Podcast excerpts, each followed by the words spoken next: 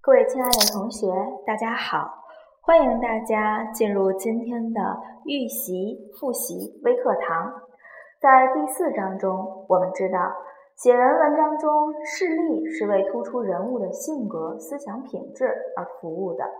从人物外貌、动作、语言、神态、心理描写中抓特点、抓关键。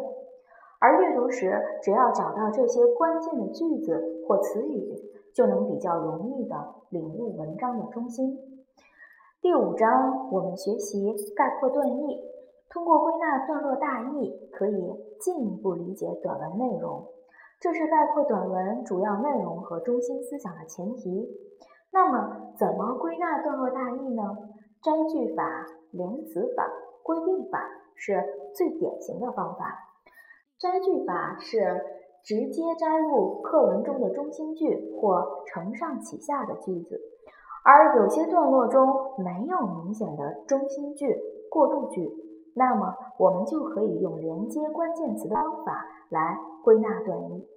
最后，当几个自然段连起来成为一段时，则需要抓住主要内容归纳段落大意。第四、第五章学过了阅读写人文章概括段意的具体方法。第六章是一次写作训练。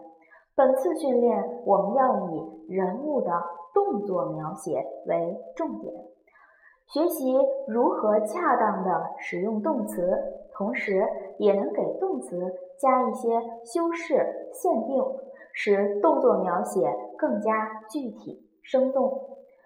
在三年级上学期的作文中，涉及到写人、记事的文章，都应该运用到动作描写。